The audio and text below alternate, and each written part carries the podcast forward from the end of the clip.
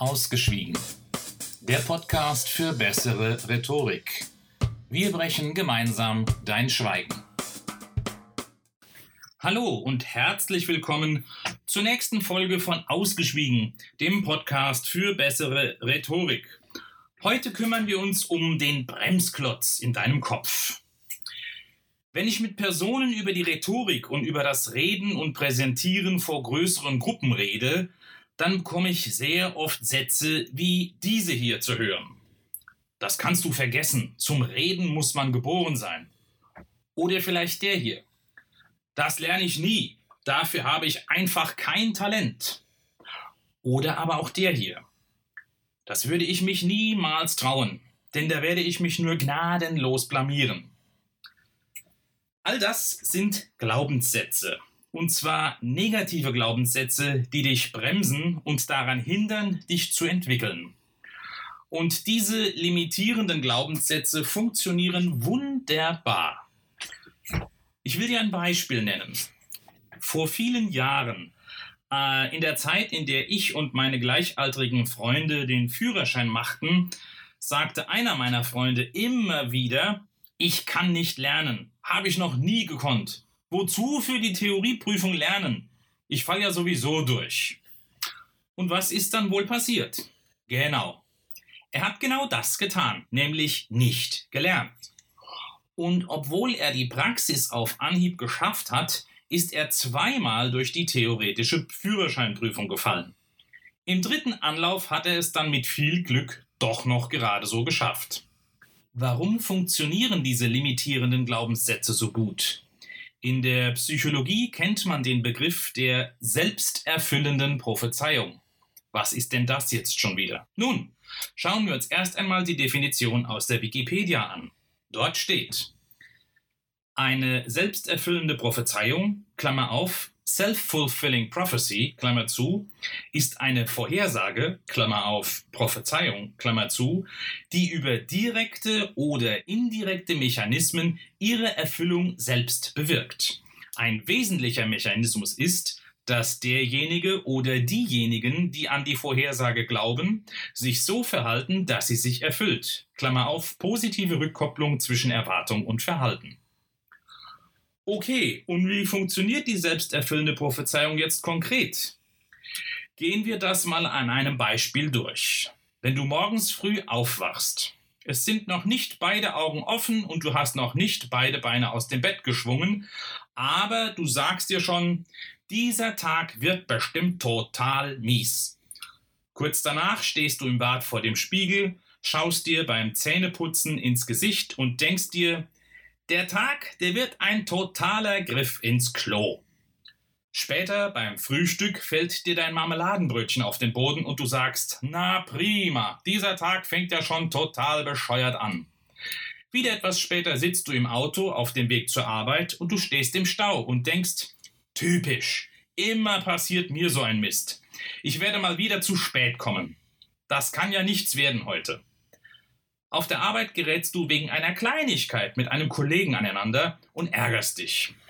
In der Mittagspause ist in der Kantine das Mittagsmenü, das du gerne essen wolltest, bereits vergriffen. Nachmittags brummt dir dein Vorgesetzter noch einen weiteren Auftrag auf, obwohl du schon genug zu tun hast. Abends auf dem Heimweg willst du tanken und denkst dir, hätte ich Idiot doch nur heute Morgen getankt, da war der Sprit noch drei Cent billiger. Du willst abends dann im Fernsehen deine Lieblingssendung schauen, aber die wird wegen einer Sondersendung ausnahmsweise ausgesetzt. Es ist Nacht und du stehst wieder vor dem Spiegel in deinem Badezimmer und denkst dir, hab ich doch schon heute Morgen gewusst, dass das ein total beschissener Tag wird.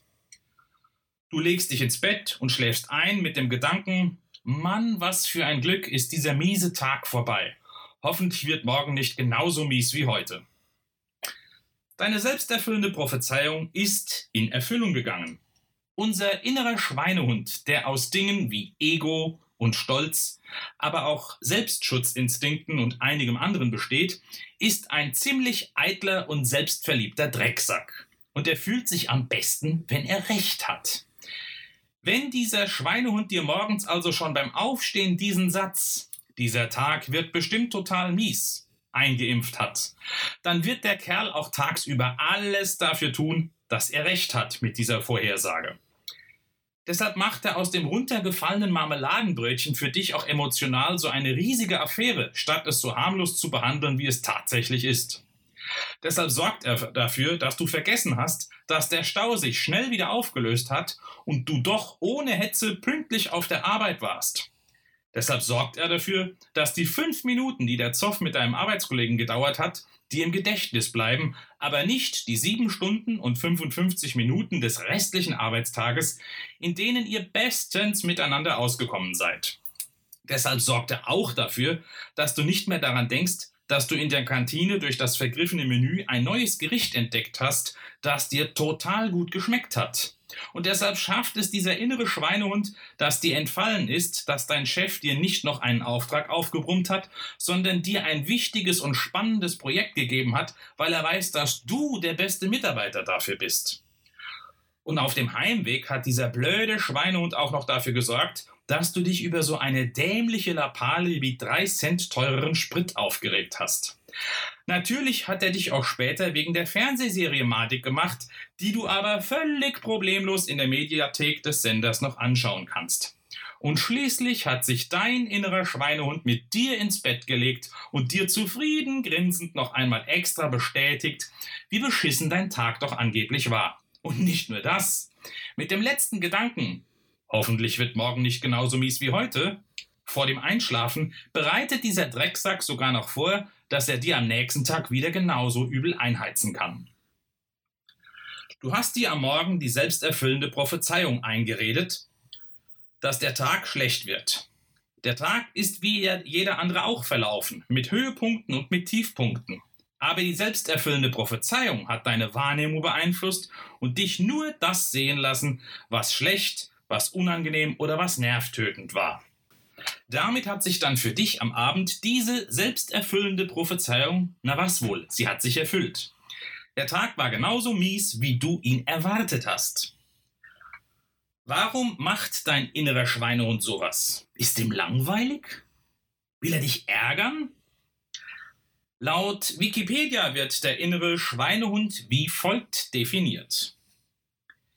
Die Bezeichnung innerer Schweinehund umschreibt, oft als Vorwurf, die Allegorie der Willensschwäche, die eine Person daran hindert, unangenehme Tätigkeiten auszuführen, die entweder als ethisch geboten gesehen werden, Klammer auf, zum Beispiel Probleme anzugehen, sich einer Gefahr auszusetzen etc., Klammer zu, oder die für die jeweilige Person sinnvoll erscheinen, Klammer auf, zum Beispiel eine Diät einzuhalten, Klammer zu. Mit anderen Worten, der innere Schweinehund will dich eigentlich vor Anstrengung, vor unangenehmen Situationen oder auch vor Gefahren schützen. Machen wir das an einem primitiven Beispiel fest. Nehmen wir an, du bist im Schwimmbad und bist noch nie vom 10-Meter-Turm gesprungen und jetzt stehst du da oben an der Kante und schaust hinunter aufs Wasser. Wenn du hinunterspringst und falsch auf dem Wasser aufschlägst, beispielsweise einen Bauchplatscher machst, dann ist diese Situation nicht nur unangenehm, sondern viel eher sehr, sehr schmerzhaft. Und nicht nur das, es kann auch gefährlich sein. Bei der falschen Landung auf dem Wasser kannst du dich verletzen. Du hast also völlig zu Recht irgendwie ein ungutes Gefühl, ja wahrscheinlich sogar Angst. Der innere Schweinehund spürt das und tritt sofort auf den Plan. Er versucht jetzt, dir den Sprung vom 10-Meter-Turm auszureden. Er sagt dir aber nicht, spring nicht, du wirst dir wehtun und dich vielleicht sogar schwer verletzen. Diese Argumentation hat ja schon längst die Angst übernommen. Nein, der innere Schweinehund will dir eine bequeme Ausrede liefern, mit der du auf den Sprung verzichten kannst, ohne dir wie ein feiger Angsthase vorzukommen. Er bietet dir vielleicht so etwas hier an. Ach komm, wer hier runterspringt, will doch nur prahlen und auf dicken Macker machen. Das hast du doch gar nicht nötig. Ähnlich ist das beim Sport oder bei Diäten, also bei körperlichen Anstrengungen oder Einschränkungen, die vielleicht unangenehm sind, aber gut für deine Gesundheit. Wenn du dann die Sporttasche packst, dann wird der innere Schweinehund dafür sorgen, dass das Sofa im Wohnzimmer noch viel gemütlicher wirkt als sonst. Und er wird dir vielleicht sagen, komm, du hattest einen anstrengenden Tag. Sport kannst du auch morgen oder besser am Wochenende machen. Gönn dir doch jetzt lieber etwas Ruhe und Entspannung auf deinem herrlich weichen und bequemen Sofa. Aus Angst, aus dem Wirken des inneren Schweinehundes und aus den selbsterfüllenden Prophezeiungen werden diese negativen bzw. limitierenden Glaubenssätze. Denke an mein Beispiel mit meinem Bekannten und seiner Führerscheinprüfung. Der ist früher vielleicht in der Schule ein paar Mal durch die Prüfung gerasselt oder hat Klassenarbeiten versemmelt. Und das, obwohl er sich angestrengt und intensiv gelernt hat. Doch trotz der Lernerei ist es schiefgegangen. Und schwuppdiwupp hat sich das Ganze in eine negative Prophezeiung vor der nächsten Prüfung verwandelt. Vor der nächsten Prüfung hat er zwar gelernt, aber quasi schon von Anfang an erwartet, dass er wieder eine miese Note bekommt. Jetzt ist natürlich recht schnell sein innerer Schweinehund auf den Plan getreten und hat sich diese selbsterfüllende Prophezeiung vorgeknöpft. Er konnte sich dabei ja auch auf die Emotionen der gemachten und erlebten negativen Erfahrungen stützen. Und so hat der Schweinehund ihm vor der nächsten Klassenarbeit vielleicht gesagt, Lernen? Wozu? Bei den letzten Klassenarbeiten hast du gelernt wie verrückt. Und was hat es gebracht? Nichts. Also, lass es doch einfach bleiben. Der innere Schweinehund hat gesiegt, mein Bekannter hat nicht gelernt und ist natürlich wieder mit einer schlechten Note nach Hause gegangen. Und schließlich ist daraus der fest im Kopf verdrahtete, limitierende Glaubenssatz geworden, dass er einfach nicht lernen kann. Genauso ist es mit den limitierenden Glaubenssätzen in Bezug auf die Rhetorik. Die wirken wie ein Bremsklotz im Kopf, die dich daran hindern oder hindern wollen, das freie Sprechen vor Gruppen zu lernen und dann zu trainieren, damit du darin besser wirst. Schauen wir uns also noch einmal die drei beispielhaften limitierenden Glaubenssätze in Bezug auf die Rhetorik an. Der erste Glaubenssatz lautete, das kannst du vergessen. Zum Reden muss man geboren sein. Wie kann man diesen limitierenden Glaubenssatz entkräften?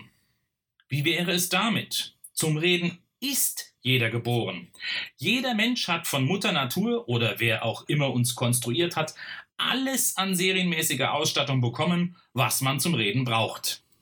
Da wären Lungen und Atemwege, Kehlkopf, Rachenraum, Mund, Zunge, Zähne, Lippen und die Nase. Es ist alles da, was wir brauchen, um Töne zu erzeugen und daraus dann verstehbare Worte zu formen.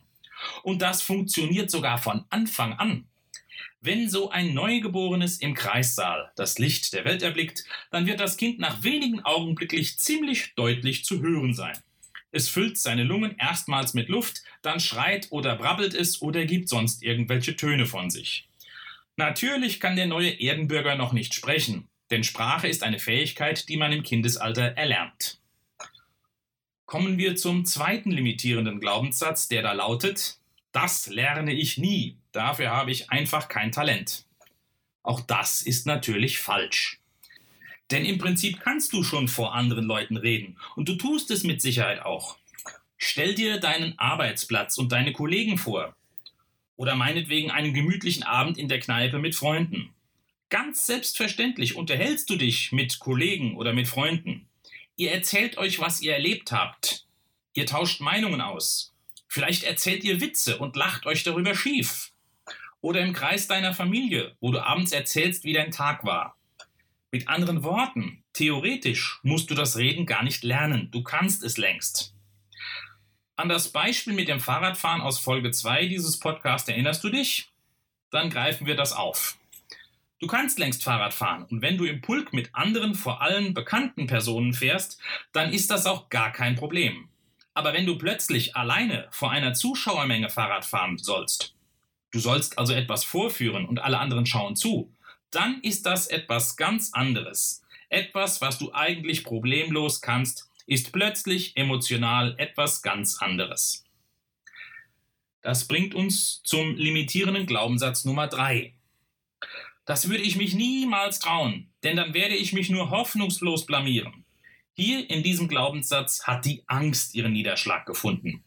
Nehmen wir die Situation auf der Arbeit. Die Kollegen, mit denen du völlig problemlos und ungehemmt Smalltalk machst oder über Fachliches im Job redest, sind auf einmal dein Publikum. Denn dein Chef hat dir vielleicht gesagt, dass du vor deinen Kollegen ein neues Projekt präsentieren sollst. Und schon ist die Situation ganz anders. Du redest nicht mehr als einer von vielen im Pulk mit deinen Kollegen, sondern du redest quasi auf dem Präsentierteller vor deinen Kollegen. Und schon fällt dir etwas, was du problemlos kannst. Das Reden schwer. Es fällt dir schwer, weil die Situation emotional plötzlich ganz anders ist als sonst. Es entsteht Redeangst. Und um die Redeangst werden wir uns bald in einer neuen Folge dieses Podcasts kümmern. Bis dahin würde ich mich freuen, wenn du meinen Podcast positiv bewertest und gerne kannst du ihn auch teilen. Also dann, bis zum nächsten Mal.